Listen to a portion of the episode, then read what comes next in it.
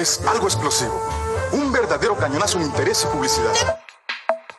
Los acontecimientos cinematográficos nacionales e internacionales. El mejor entretenimiento digital y streaming. Cuéntame del sueño, Claudia.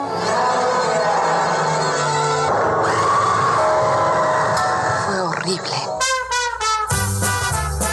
Esto y mucho más puedes encontrarlo aquí, desde la esquina del cine.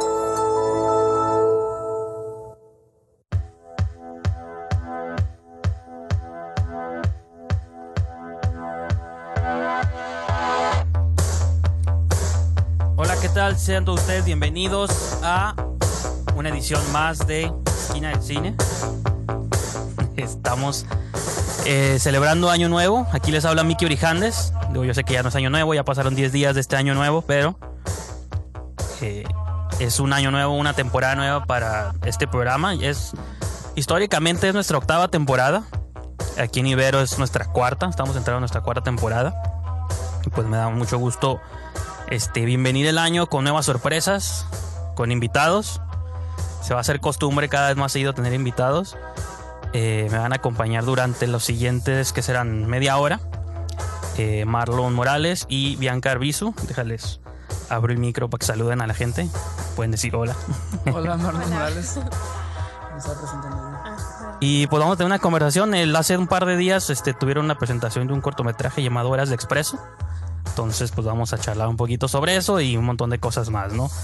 Eh, usualmente también inauguramos con una sección llamada La Taquilla. que les va- les va a tocar este, que platiquemos un poquito sobre el recuento de las movies más taquilleras aquí en, en México. Y pues sí, muchas, eso y muchas sorpresas más. Recuerden que pueden seguir esa transmisión en Facebook, en Ibero TJ Radio. Estamos en vivo, pueden saludar ahí a la, a la cámara, los están viendo ahí.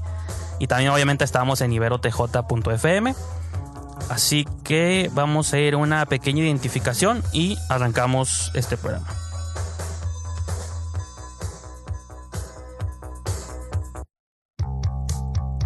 Desde cualquier orilla, en cualquier rincón, Esa muchacha creo que la he visto en alguna parte. miembro del Servicio Internacional. No lo sé, pero es algo que debemos averiguar. la esquina del cine. La taquilla.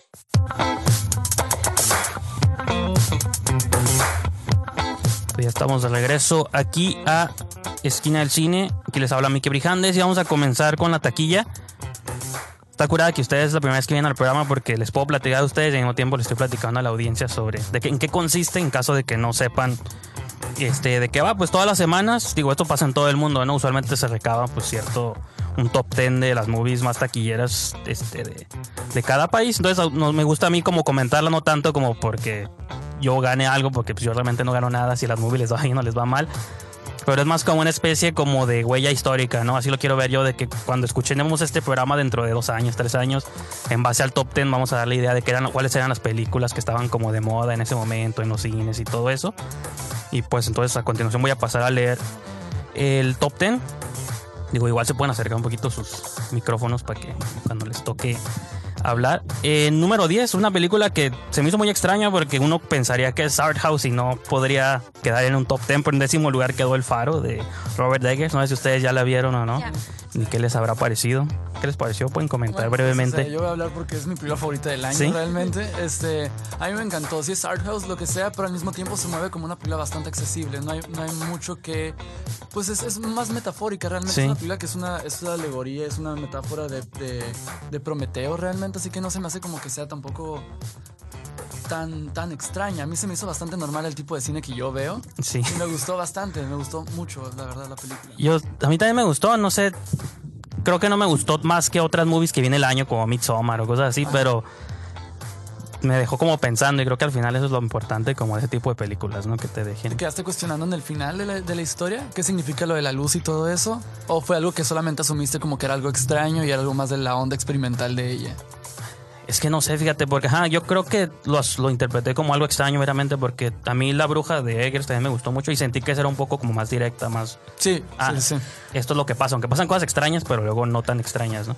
Yo creo que lo interesante de la película es como que llegó muy bien a esta época y creo que el público ya estaba muy preparado para este tipo de propuestas y realmente cada vez que escuchábamos que alguien iba a ver El Faro eran películas que se llenaba la sala, no importa de todo tipo de público y eso se me hizo muy cool y la propuesta es muy diferente, muy arriesgada y a la vez funcionó de todas maneras. Se me hace Porque muy esta- buena película. Perdón, porque esta dinámica se llama la taquilla, ¿no? Sí, sí. Y, y yo en particular es la primera vez que veo en cines mexicanos, por lo menos que por ejemplo salió Parasite y la gente, todos nos dijeron que estaba lleno, llena. particularmente todas Es las que hay- salas. ahorita hay como mucha curiosidad en torno a. Pero eso es raro, eso es bueno, eso es, Es bastante, bueno, es, es como algo bastante, pues... Pues tan normal aquí en Tijuana. por lo Anormal, menos. exacto. Ajá. Pero No, y, de- y de hecho, curiosamente, Parasite quedó en quinto lugar de taquilla. Quedó por encima de Frozen, si lo pueden creer. Frozen más quedó- que Frozen. Uy, esta semana, digo, Frozen ya tiene como dos meses, ¿no? Pero Ajá. Pero le ganó, es el Pero punto. esta semana le ganó este Parasite en quinto lugar, Frozen está en sexto. Pues entonces está curada porque sí, a ese género como mucho interés y más ahorita que ganó el Golden Globe y se perfila para ser como de las grandes ganadoras en el Sí, Oscar. Incluso hoy leí que HBO ya contrató una para hacer una serie limitada, como de Sí. unos cuantos capítulos, Pero- a Parasite. ¿Sí, sí vieron, sí vieron Parasite ustedes? Sí. Ajá. ¿Creen que se preste para una miniserie? o- No creo. Yo no creo, la verdad. Creo que nada. funcionó en ese específico momento con la historia que se contó Ajá, ya. No hay un universo súper grande funcionando. Fue esa situación particular. personajes. Es los personajes, ajá, que ya Sí. muchos se murieron. so. Ajá. Y pero ¿creen que el hecho de que porque esté Bong Joon-ho involucrado puede que ¿Va a ser involucrado? Sí, creo que entre él está de, Ah, de entonces eso ya lo ¿no? vuelve algo un poquito más extraño. Bueno, yo recuerdo haber visto en el título, en el encabezado, que él estaba involucrado. No sé si él la vaya a dirigir o nomás Ajá. se la va a soltar a alguien más, Pues- como Snowpiercer, pero Como también ya tiene serie, ¿no? no sé qué Sí. tan... Sería cuál es- saber qué tanto mundo creó antes de hacer la película, ¿no? Para saber si tiene como esa manera de crear más. Porque si algo que dijo la gente fue como de que se sentía muy universal. Había gente que decía como, "Ah, es que es totalmente como nosotros mexicanos en la película Sí. de Parasite. y es como de, ¿qué, qué pasa si alargamos el concepto de los parásitos como contextualmente a otras naciones? Sí. Si ese es el punto y no todo se trata de Corea Corea, Pues creo sí. que podría ser interesante saber cómo todos de verdad estamos unidos por esta cultura de, de las clases. Sí, que es lo que la película, por eso yo creo ha resonado tanto, ¿no? Porque la puedes adaptar como a cualquier cultura. Exacto. Cuando tú la estás viendo y dices, ah, eso sí, muy mexicano también. ¿no? Y la- Totalmente. como esta idea del vividor, ¿no? De gente que está- vives vivir a expensas como del otro. Mientras el rico ha vivido a expensas de ti por mucho tiempo, el pobre también vive a expensas del rico, ¿no? Del como rico. esta relación ahí Que también simbiótica. exploró en Snowpiercer. Sí, y creo que es un tema como que está muy presente en el cine de, de estos tiempos, ¿no? Porque la de Knives Out de Ryan Johnson maneja Knives mucho Out también eso. es mucho Ready or Not, aunque es un poco más comedia, pero también tiene esta idea de las de, clases. la- de que ¿no? ella es pobre y está en el mundo de los ricos Exacto, extraños, sí, sí. surreal. Ajá. Este, La de Us, de Jordan Peele, ni se diga, pues también es como... Que es la versión menor de Parasite porque habla de lo mismo casi casi Sí. de los de abajo y de los de arriba. Para ustedes Parasite sería una película de horror, porque yo la puse en mi top 10 de películas de horror, porque siento que hay- en su segunda mitad tiene mucho como hasta de casa embrujada, Sí, pues, ¿no? Como sí, esta sí, idea sí. de hay gente tras las paredes. Bueno, la estructura y algunas ideas sí se me hace, pero no creo que nunca esté intentando llegar a ese, a ese género en particular. Porque a mí lo genial que se me hizo de Parasite es que maneja tantos géneros de una manera como tan pues magistral que no le llamaría exactamente un drama, no le llamaría Sí, exactamente ajá, un bueno, terror. es que es combinación, Es hasta combinación. comedia tiene, pues, ¿no? que Ajá, siento exacto, que que el cine coreano es, muy bueno para eso, ¿no? Para Para, comedias. comedia, horror, drama. Todo absurdo. Ciencia ficción, o sea, como todo junto y, y no sabes de pronto qué es cada película. ¿no? Por ejemplo, hay una película coreana que se llama Save the Green Planet, que no sé si la conozcan, pero es como es acerca de extremistas que quieren salvar el planeta porque piensan que alienígenas van a llegar y es coreana, pero también es acerca de los pobres y todo esto Pues, como en Corea. sí, sí. Y están es como son temas que les importan mucho al parecer, no sé. Pues digo, me acuerdo sentido. de Host, Okja, Host también, Okja. que siempre es como combinación humor, cosas chistosas, pero con comentario social. Exacto. De pronto se trata de animales, ¿no? Y cosas así. Este, para mencionar otros títulos del top 10, número 9, una película que se llama La marca del demonio, de Diego Cohen, un director que no me gusta, pero sigue haciendo No películas. visto, ¿no? No lo hemos visto. Tiene como en Netflix varias movies, una que se llama Romina, este, Romina, Romina sí la vimos. Honeymoon, y bueno, no la americana, hay una vez Luna de Miel.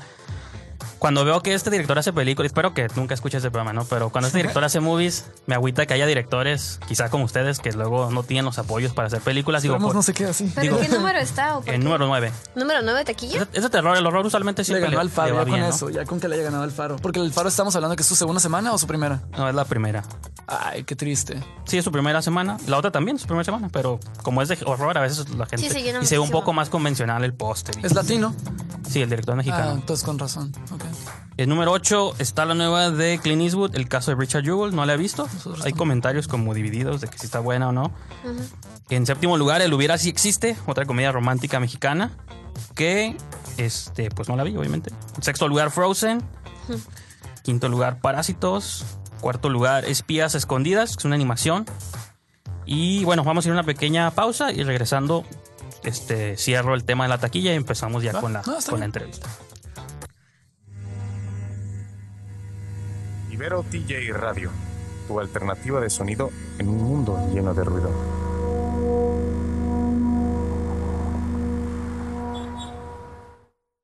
De la pantalla a tus oídos. Había un muchacho en mi pueblo que estaba enamorado de mí. Y francamente me hacía la vida imposible. ¡Charlotte! Sigue de visita en La Esquina del Cine.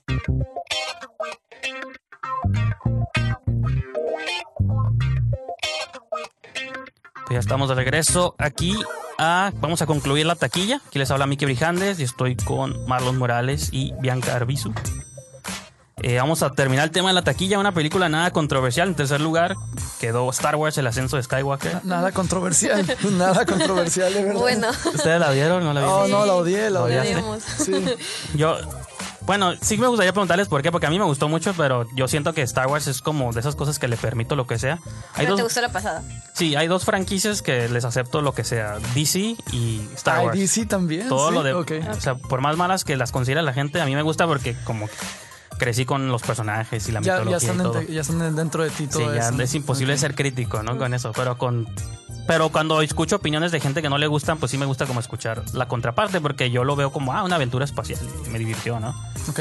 Pero no sé cómo para ti cuál Pues habrá es la sido. cosa, o sea, una vez que hablamos de Star Wars, es como una vez que hablamos de Star Wars ya queremos usar todo el tiempo el programa hablando de Star Wars porque esto no puede parar rápido a veces. Este, pero yo la odié particularmente porque se siente un estudio como un- una película totalmente manipulada por el estudio. No se siente Así como es. que hay nada de autor considerando que yo amé, creo que es mi película favorita de Star Wars ahorita la de The Last Jedi, porque se siente como como la expresión más artística que llega de Star Wars, técnicamente también. Y de pronto- Además de que pretende complacer a los fans, ¿no? Como con una cosa que no les Esta gustó de nueva. la pasada, quieren como tratar de meterlo aquí, pero no hay validez en la pasada si solo están como diciendo lo contrario Claro. en esta película y no les creo nada ya en algún punto. Yo me di cuenta mucho de eso hasta como esa diferencia en- porque me aventé como un mini maratón de, bueno, vi todas las viejitas también, ¿no? Pero vi las dos más nuevas, la de la Fuerza y la de Jedi, Ajá. antes de la nueva. Y dije, hasta en la cuestión de las fotografías, como cada director agarró su propio fotógrafo, dije, Sí. ni siquiera hay como unidad en ese sentido, No, pues, ¿no? no. Digo, no, la, fo- la foto también del, del, del, del de J.J. Abrams me gusta, pero sí, la de Sí, es- es un Johnson es, como muy específica y la otra también digo que no hay como paridad en ese sentido. Que, o sea, se nota que de verdad hay una colaboración mucho más unificada con Ryan Johnson, porque también se notó en Knives Out. O sea, él y, Sí. y Steve Bueno, fue Jetlin. porque ya tienen mucho tiempo trabajando. Sí, desde, Desde Breaking, ¿no? Creo Desde que- universidad. Ajá, desde sí, universidad sí. se conocen. Y es como de, pues se me hace bastante inspiracional saber que unieron como sus voces y Que lo hicieron bastante bien, ¿eh? O sea, se siente una película como pensada completamente. Y si bien dejó cosas sueltas, yo pensé que es porque sí le iban a dejar dirigir como la nueva. Ajá. Y lo quitaron el puesto. lo quitaron. No, él nunca iba a dirigir. ¿No, no iba a ser, no quería hacerlo? Porque el dijo como cabos el de. Jurassic World, iba a ser él. Sí, Colin Trevorrow. Ajá. Y que incluso lo que está chistoso es que ven por Ryan Johnson, lo que me gustó cuando vi la película es que en los créditos es escrita y dirigida por Ryan Johnson. Es casi una película de autor. Sí, sí, Esta sí. película viene Abrams, viene Terrio, viene- y otros ajá. dos guionistas que digo, o sea, metieron mano. por todas miedo, partes. yo Te das creo. cuenta, pues, Ajá. cuando meten muchas manos a que Ryan Johnson, para bien o para mal, es una movie de autor, ¿no? O sea, que porque, Totalmente. nomás porque es Star Wars no, no Sí, le sí, sí. quita este méritos. Ya para redondear el tema, en segundo lugar quedó Ángeles de Charlie, el reboot, remake reboot, con Kristen Stewart, que me divirtió. A mí la película se me hizo bien, sobre todo porque soy fan de Kristen Stewart y lo que haga. No la hemos visto. De ¿Sí hecho, ¿te gustó? Esta semana, este viernes, se estrenó otra de Kristen Stewart, la de Bajo La el Agua, Miedo Ajá. Underwater, que también está muy buena. Esa es más como de terror y yo soy mega fan del cine de género, es como mi género favorito. Y pues se me hizo curada porque tiene como esa dinámica de horror bajo el agua, pero un poco como Prometeo, que es así como Ah, conceptos espaciales, pero bajo el agua. ¿no? Está, está curada, me gustó mucho. Y en primer lugar está Jumanji, el siguiente nivel, con La Roca. Que tam- yo fíjate, también yo soy como... eh, yo a veces creo que no soy buen crítico de cine porque soy como bien barco con las películas. Como si me entretienen y nunca me distraigo ni me dan sueño, digo, ah, está bien, me divirtió. estoy para movie". películas que pretenden ser eso, ¿no? Entretenimiento. Y no puedes nada más sentarte a pensar que es como cualquier tipo de película y Sí, juzgarla por todo. voy a buscar un mensaje o algo Sí, por el totalmente. nomás quiero... ¿Está mejor que la primera de Jumanji? Está como a la par de la, ajá, de la anterior. Ya es que hay una en los noventas que esa no me acuerdo mucho. Porque Ah, no, la de Roy. Williams. No, yo, ya me- Sí. yo decía la, la primera de. Pues siento Luna que están como a la par. Sí, Nomás aquí porque hay como más presupuesto, ¿no? Y más. Todo está todo. como corregido y aumentado. Y pues bueno, yo creo que con eso podemos ir cerrando la taquilla. Y ahora sí, pues vamos a platicar sobre la razón que. Digo, que no sabía que le iban a entrar al tema de la taquilla si no hubiera, planteado todos los temas antes para conversar. Hay que hablar de las taquillas pasadas también de una vez ya. Ah, a-. Pues de hecho, no sé si Katz estuvo por ahí en algún Ah, momento. no, bueno, sí, es que no, sí. la, ver- la verdad recibimos como tan malas críticas que no nos atrevimos No. a comprar como el boleto, pero creo que hubiera Sí. sido una experiencia singular. No, fíjate, si la que están como, creo que todavía están aquí otra sala, yo creo que si tienen chance, arriesguense. se fue rápido. Yo la, yo sí la vi y fue una, fue una experiencia trascendental más que más que Lighthouse, no, cierto, No, pero, no. no, pero está rara. Lo que pasa es que es como un, bueno, ¿La viste en 3D? un- no la vi en Ah, regular en un Cinemex aquí de Tijuana, pero como que es musical, pero estoy, estoy acostumbrado a los musicales nuevos, que es como La La Land o Sí. The Greatest Showman, de que es como historia, historia, historia, número musical, luego historia, historia, historia, número musical. O sea, es como más, hay más, más diálogos, ¿no? Y secuencias normales. Cats es como todo lo contrario, es como pura música, música, música, y de vez en cuando hay como una línea hablada, pero Ah, toda la cantan. casi todo es pura una pieza como de música. Es como Jack Demi y las, y las umbrellas de Sherbrooke y todo y, eso. No pero sí, pero no tan. No, no bien no hecho. tan cool, ¿no? Pero sí. Y pues, este, les quiero preguntar, digo, ya los había presentado al principio del show, pero este, lo vuelvo a presentar. Marlon Morales, este, director de Horas de Expreso, y tú eres Bianca Arbizu, dire- este, cinefotógrafa, ¿no? O la fotógrafa del proyecto. Que esta es la primera semana que hacemos, este, es nuestro primer programa del año. Me habría gustado haberlos tenido el viernes pasado, pues para poder invitar a, a las personas a la función que tuvieron el día miércoles 8 de, Oh, de enero. Hace un par de días tuvieron una función en Cine Tonala. Fue como el estreno, ¿no? Como la Fue el estreno, oh, sí, dentro de lo que fue la primera vez que la mostramos. primera vez que la el proyecto. Ajá. Digo, entonces, pues digo, ahorita ya pasó, pero no sé, me gustaría así como de entrada, este, pues cómo estuvo el evento, cómo se la pasaron, se llenó, qué les comentó la gente al final de todo eso.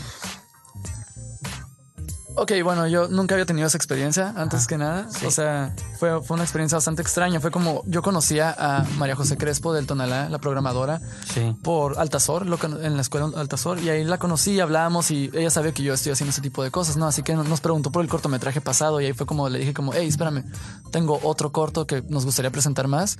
Así que lo presentamos esta vez y también con un, con un videoclip de la banda Entre Desiertos de aquí de Tijuana, es Ah, una sí, banda, sí. este, que les hicimos y colaboramos con ellos. Y, y ellos trajeron a su gente, nosotros trajimos familia y amigos, ajá. más el crew de los cortos. Que se quedan parados la gente, ¿no? Así de que no pueden. Pues pasó, escaleras. pasó, pero fue, fue súper surreal, la verdad. No, no, no sé cómo explicarlo sin que suene mal, pero eso fue, se veía, se veía raro, la verdad. Y más hablar enfrente de esas personas porque pues algunos no los conocía y la verdad era como de... Sí, de presentar en la sala 4K chiquita de nuestra Sí. universidad, que caben como 20 ¿No, personas. ¿No habían exhibido nada en Fotofilm Tijuana? En Fotofilm, sí. pero es muy distinto como ser parte de una programación Ajá. a que el Ah, sí, evento se trate de Alrededor dos- de su trabajo, Exacto, ¿no? ajá, exacto. Es, es raro, este, pero igual fue como Fue fue, como que estábamos flotando, no se sintió ni real, fue como nada más como de, veíamos a gente y después del pro- de la proyección, pues estuvo Adolfo Madera, que es el actor del, Sí. del cortometra- cortometraje, perdón. Este, y fue como que me dijo que le gustó y que lo, y lo sentí muy honesto con.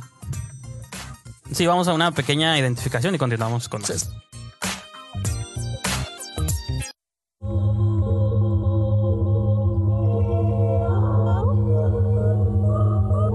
Voces que hacen sintonía con cada composición. Ibero TJ.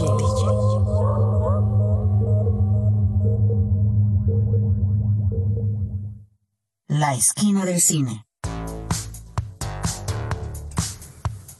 Ya estamos de vuelta aquí con Marlon y Bianca. Entonces estaban comentando sobre la función. Y bueno, qué bueno que mencionaste lo de Adolfo Madera, porque pues es un actor que ya tiene trayectoria, que ya conocemos. Y de hecho me estaba leyendo una entrevista pasada que te habíamos hecho, donde habías trabajado con Gisela Madrigal, ahora trabajas con Adolfo Madera. Tú has tenido como esta chance de trabajar con actores que ya De consideramos veteranos, ¿no? Y quiero preguntarte o preguntarles a ambos cómo se dan estas relaciones o cómo se involucran estos actores con sus proyectos, ¿no? Me gustaría decir que ellos se involucraron inicialmente, pero no, nosotros siempre son como llegamos a tocar puertas, pero de Sí. la manera más como casi negligente, ignorante, como nada más a través de la pared, sin, sin importarnos como qué va a pasar, solo sabemos que los queremos a ellos y, y todos nos dicen como que, ah, pues, pero ya tienen películas, ya tienen cosas y es como, pues bueno, o sea, pero yo siento que es el bueno para el papel, ¿por Ajá, qué sí, no? sí. Este, vamos a decirles, lo primero que hemos hecho es mandarles el guion. Y si les gusta el guion, ya están mucho más como predispuestos y abiertos y accesibles. ¿Tú escribes los guiones también? Yo los escribo, sí. Lo- Los colaboramos realmente, Sí. o sea, nos metemos en todo, somos muy entrometidos con nuestros Sí. departamentos. Y bueno, y que- para preguntarles ya como el trabajo de ustedes como mancuerna, porque han- sé que han trabajado en varios proyectos juntos. No sé si sea este secreto decir que tiene una cuenta de YouTube, ¿no? Contra Ajá, Luz no, Producciones, donde tienes varios cortometrajes ahí. Ajá. Y quiero preguntar cómo se dio, empezó a dar esa relación, cómo se dieron cuenta que cada quien, a ti te gusta la fotografía, a mí el cine, y entre los dos podemos hacer cosas poderosas, no sé. Pues sí, empezó como... ah, realmente los dos queríamos dirigir al inicio, pero estábamos iniciando la escuela, así que ah, para un trabajo en clase como que colaboramos nos dimos cuenta que podíamos como entendernos muy bien y, y a pesar de que podría parecer difícil para las personas a nuestro alrededor porque tenemos una personalidad muchas veces contraria, creo que llegó a ser lo mejor como colaborar, ¿no? Como juntar las dos visiones y todo el tiempo estar escuchando al otro y ver por qué él opina de esta manera, aunque sea contrario a mí. Y creo que se creían cosas como, se creaban cosas como más singulares. Es que, y creo que es eso, ¿no? Como que nos dimos cuenta que podía ser un, una cosa como diferente si lo hacíamos juntos. Pues sí, porque estamos uniendo voces que creo que no, no tienen que ser como mancuernas necesariamente hasta que las unimos, porque por ejemplo el estilo de películas que a ella le gustan muchas veces son mucho como totalmente distintas a las por, cosas por que a mí me ejemplo, gustan. ¿cuál serían como una de sus películas favoritas de cada quien? Se vale. Uy. O sea, se vale tengo, desde tengo aquí. conociéndola tres años y solo sé tres de su top 10. Solo sé tres. The Wedding Singer. ah, y si te gusta The Wedding Singer. No sé Bueno, ok, no no. ¿A quién no le gusta? Me gusta más como el cine contemplativo de esa manera, sin sonar pretencioso. Me gusta más algo ma- como arriesgado y quizás no tan obvio. Ajá. Una de mis películas favoritas es Solaris. Ah, ok. Este, como ¿La original o el La remake? original, la original. El- sí, la otra la odié. Este, ese, ese tipo de películas, digamos que a Marlon le gustan más ah, eh, sobreexplicativas, Wow, por así como- no, decirlo. me gusta el cine estúpido, es lo que No, estoy no estoy diciendo. diciendo eso, no estoy diciendo eso, porque no es cierto. Si me entiendes, solo son como dos visiones distintas, como América quizás y Rusia en ese tiempo. Ajá. Obviamente son películas contrarias. Pero ¿cuál sería, por ejemplo, para ti una que se Para mí, considera una de como mis películas película? favoritas es Goodfellas. Ok. Y. ¿Pero eso es considerado estúpido? Yo pensaría que No, no. No, no, no, no, es que es, es broma, es broma, es broma. Ah, no, no, lo él, pero yo así me quedé como. No, no, si no, es que cine, está, pues está a mí también me gusta, de- ¿no? Es muy ¿Me, buena me película. estás llamando estúpido? no, no, no, realmente es acerca de. Su cine es más acerca que se mueve más por ambigüedades. Sí. El cine americano y el cine que, por ejemplo, a mí me gusta mucho el cine europeo. Por ejemplo, una de mis películas favoritas es Persona de Bergman. De hecho, te sigo en Letterboxd y me, me iba a traer como la lista de tus cuatro, pero ya se me olvidaron. Pero ahorita que me acordé que está ahí, Ajá. es, me acuerdo que tienes Goodfellas, tienes esa, tienes Persona, el tercer hombre. Blood. El tercer hombre, ¿no? De el tercer hombre de no Color me acuerdo cuál es la, Ajá. la cuarta. La de, la de Petróleo Sangriento, Sangriento sí, de Paul buena. Thomas Anderson.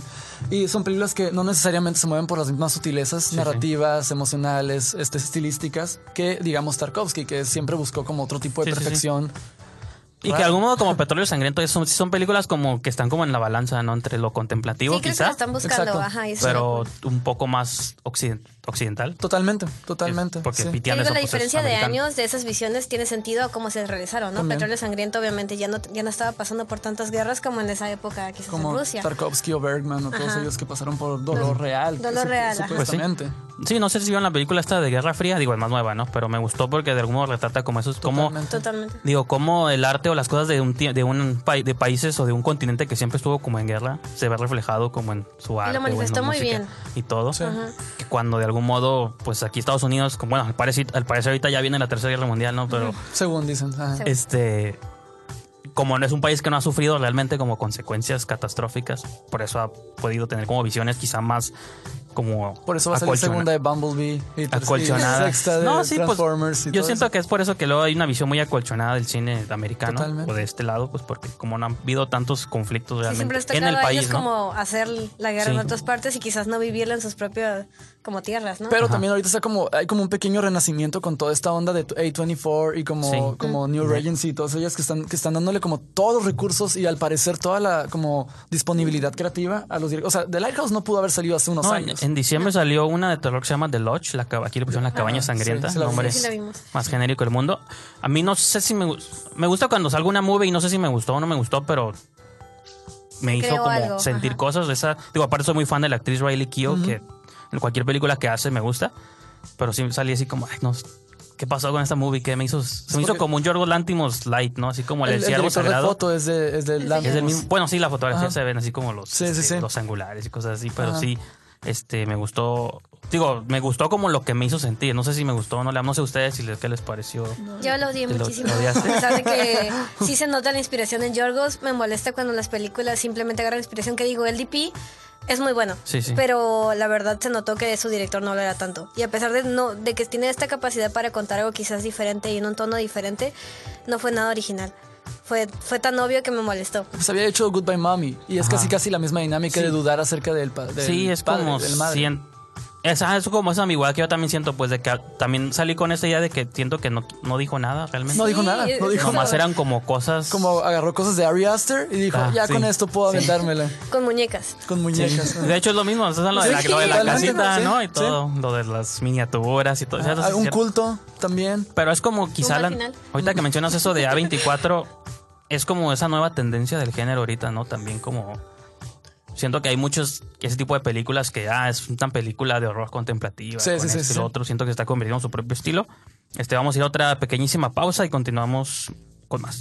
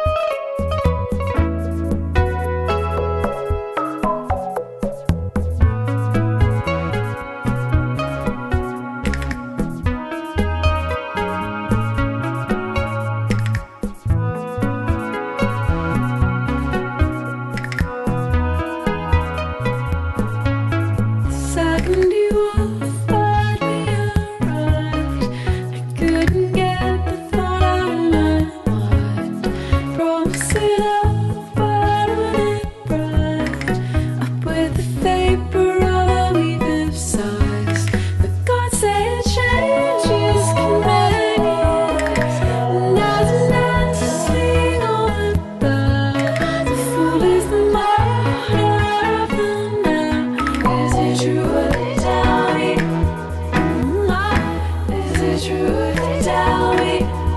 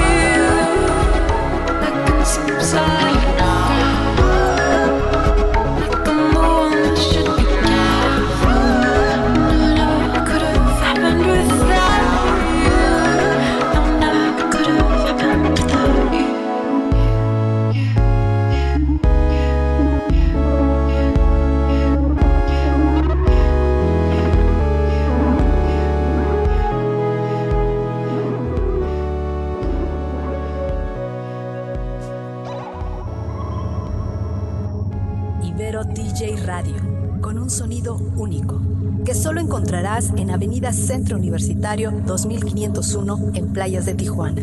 Experimenta con la emisora de la Universidad Iberoamericana Ciudad de México, Campus Tijuana. La alternativa es Ibero DJ Radio. La única forma de aprender lucha es luchando. No seas aprovechada, Pantera. ¿Por qué no luchas con alguien que te rompa la cara? ¿Por qué no subes tú? La esquina del cine. El lugar que todo amante del séptimo arte buscaba.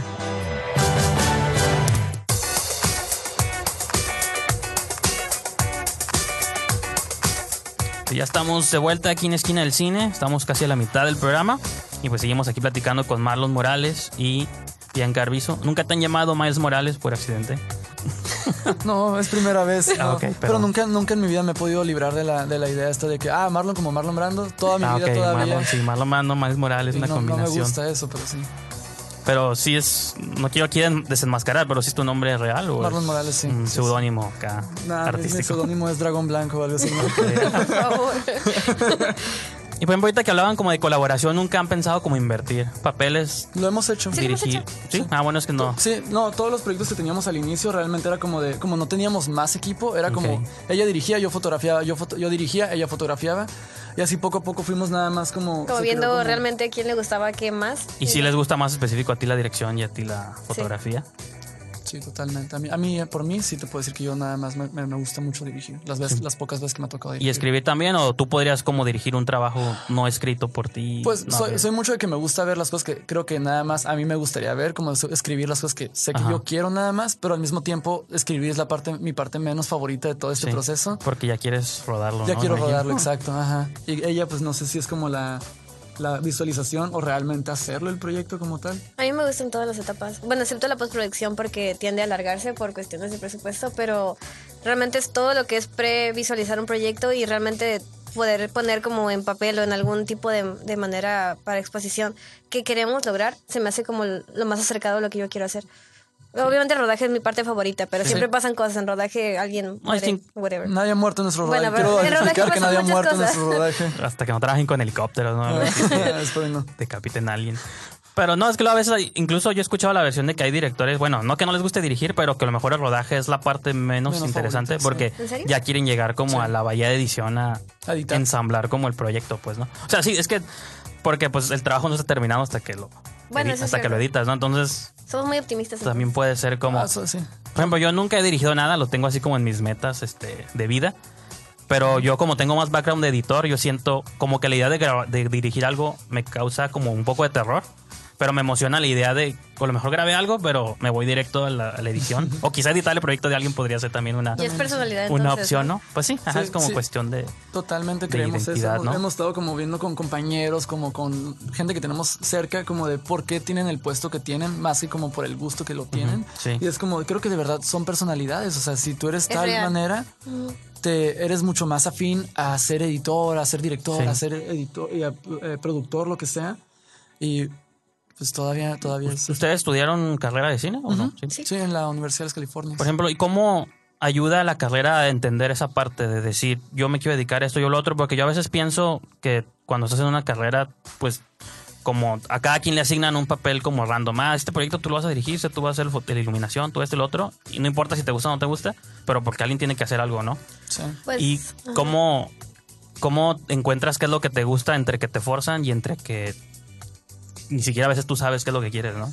Pues lo que pasa en la escuela es que justamente porque va empezando, tiene algunos años y más bien no tiene el presupuesto para hacerse más completa y compleja, es que todos tenemos que estar en el mismo salón, los directores, fotógrafos, Ajá. editores, No es estamos como juntos con todos y a pesar de que sí aprendes gracias a eso, porque a veces te tocó hacer algo que no querías, sí aprendes como a, a tener empatía por el, ese puesto cuando te toca estar en el tuyo.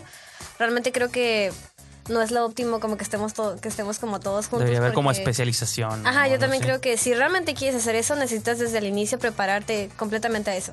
Sí, porque muchos proyectos que yo llegué a dirigir, bueno, los proyectos que yo llegué a dirigir como en, en salón, en escuela, pues era porque ponían como quién trae guion, quién quiere hacer eso. Y yo Ah, siempre sí. fui como el primero, como yo, por favor, ya necesito hacer este proyecto. Sí, sí. No, no me quiten el equipo.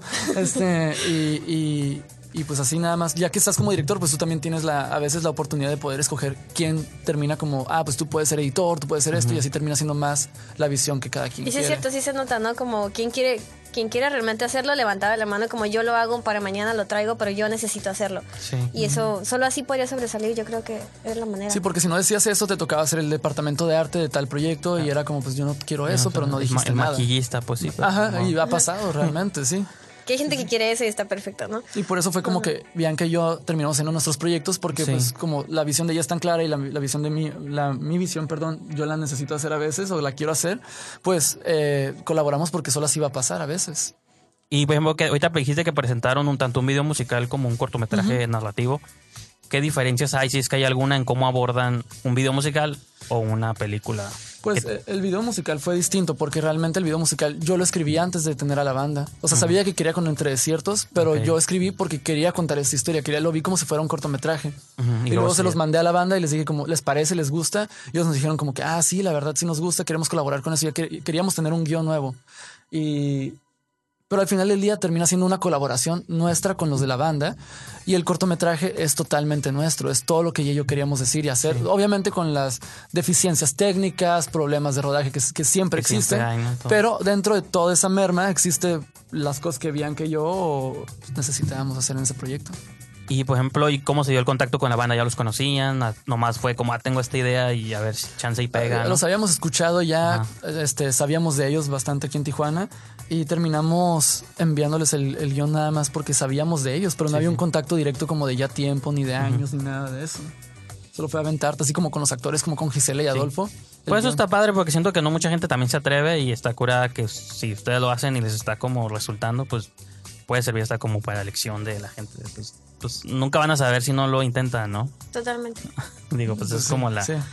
La idea. Y digo, se presentó la semana pasada, bueno, esta semana que estamos este, transmitiendo. No sé qué planes haya a futuro con el cortometraje de hora de... Ya subirlo a festivales. Ya subirlo a festivales, Ajá. todos los, Los que, los que alcancemos, o sea, pues con la esperanza más grande, ¿no? Como que queden los festivales que nos importan de aquí de Tijuana, de, de México, perdón, como Porque Shorts México, sí. Guanajuato, Que me acuerdo que el corto que hicieron pasado en blanco y negro era quedó en Mor- en Monterrey. ¿no? Monterrey, terminó quedando en Monterrey y fue bastante bueno eso también porque Monterrey lo mandamos, pero nunca fue como nuestro plan, como de Sí. top 3 de festivales, así que fue cuando quedó. Fue como la, la cosa buena que no esperábamos para nada. Pero creo que sí es más interesante que tú te pongas como meta a lo mejor Guanajuato y si queda en Guanajuato estaría súper bien. Pues ajá, Guanajuato, Guadalajara y Morelia son como los top Morelia. tres, Que todos ¿no? queremos. sí, Todos queremos eso. Pero también manejan, manejan temas muy precisos también. Sí. O sea, son como, hablan mucho acerca de México y todo eso. Y este cortometraje, aunque sucede en Tijuana y es en español, no es acerca de... Pues igual ahorita vamos a una pequeña pausa y regresando, pues platicas como de qué va, porque ni siquiera te he preguntado la trama ni nada de eso. está bien.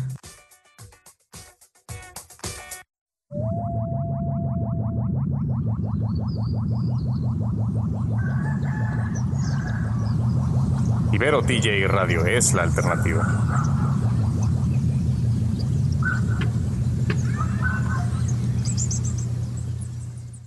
La esquina del cine.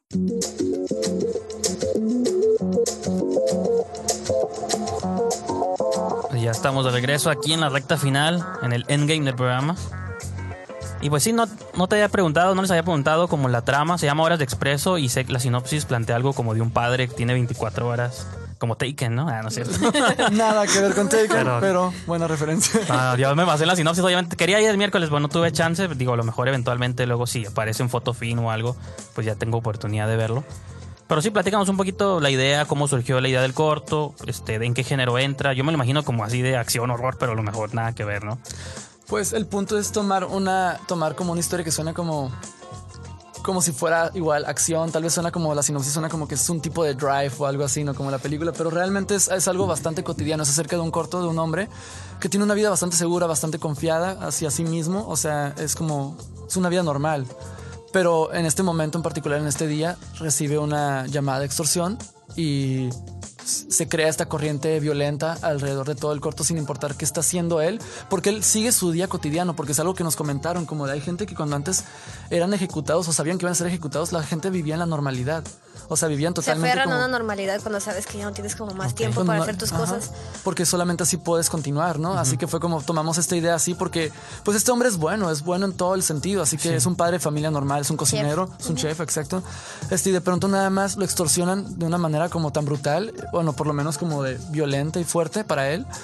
Y pues solamente se le queda como seguir su vida y una vez que decide no hacerlo porque decide como ya esto no soy yo o por lo menos intenta y no le sale, pues ahí es donde sucede todo esto en el que intenta liberarse sus últimas horas de vida.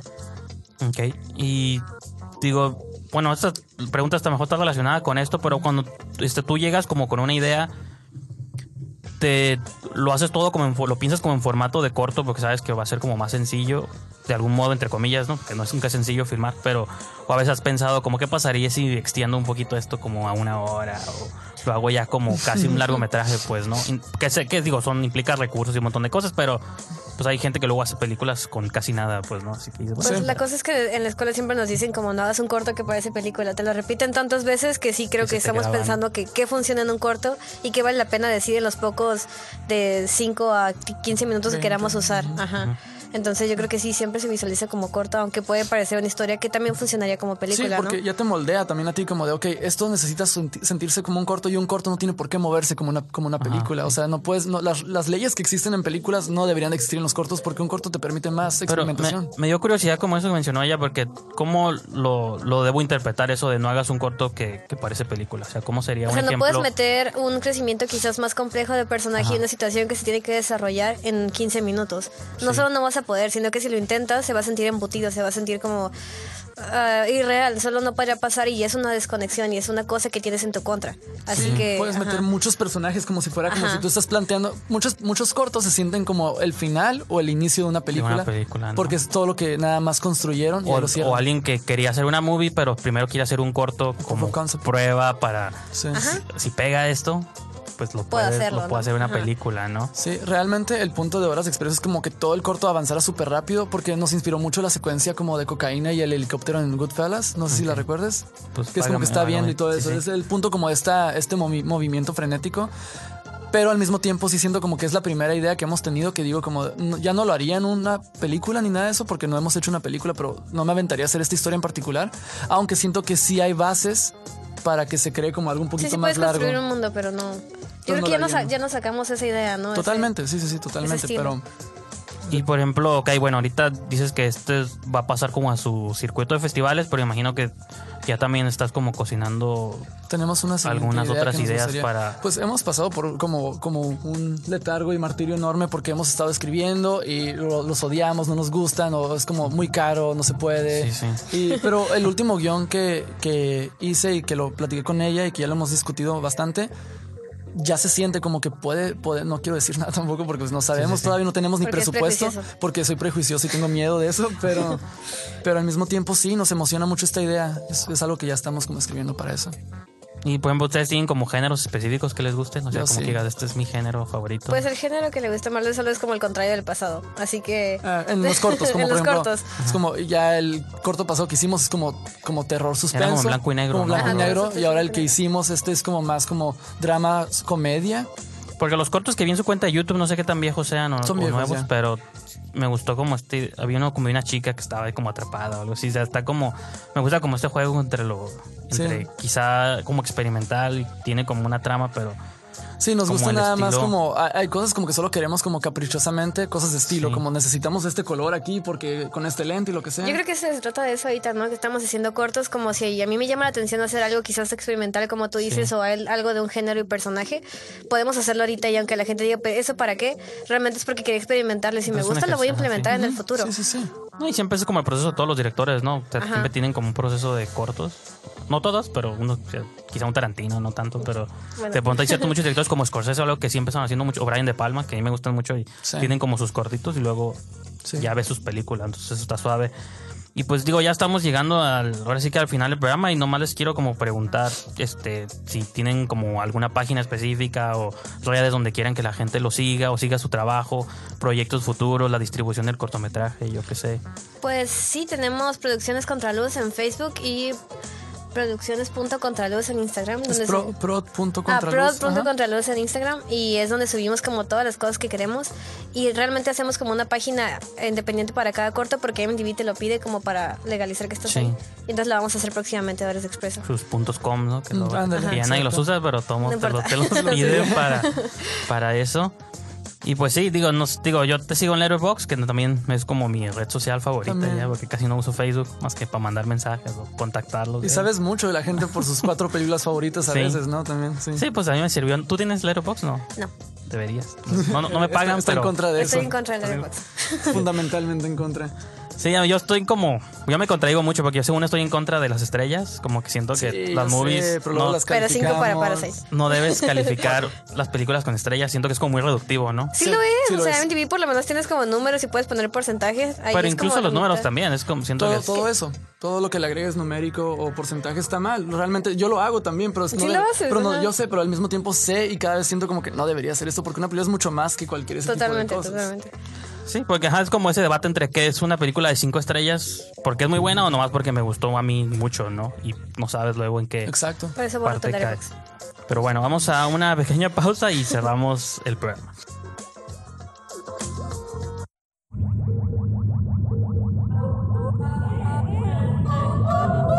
El sonido genera color con Ibero DJ Radio.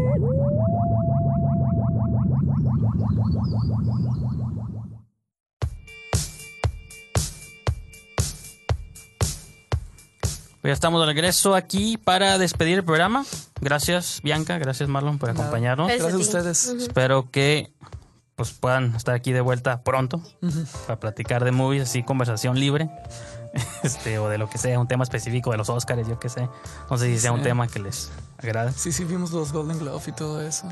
Pues ahí, a mí sí los Golden Globe a mí no me interesan te tanto, llamaron. pero los Oscars es como el Super Bowl de los cinéfilos, ¿no? De algún modo. Este, y pues bueno, aquí pueden seguir el programa a través de nuestras redes en Facebook, en Diagonal Esquina del Cine. A mí pueden seguir en Twitter, arroba Brijandes, en Letterboxd también Diagonal Brijandes, en Instagram. Y también pueden seguir el programa en su página de Facebook, donde estamos transmitiendo ahorita, que es Ibero TJ Radio. También tienen cuentas de Instagram, este, de Twitter. Y obviamente pueden seguir a la estación directamente en iberotj.fm. Y pues ya saben, todas las semanas aquí, digo, no lo dije al principio porque se dieron cuenta, pero todo, ya estamos transmitiendo todos los viernes a partir de las 5 de la tarde. Así que pues aquí los espero yo creo la próxima semana. Eh, un gusto que nos acompañen este 2020 y nos escuchamos para la próxima.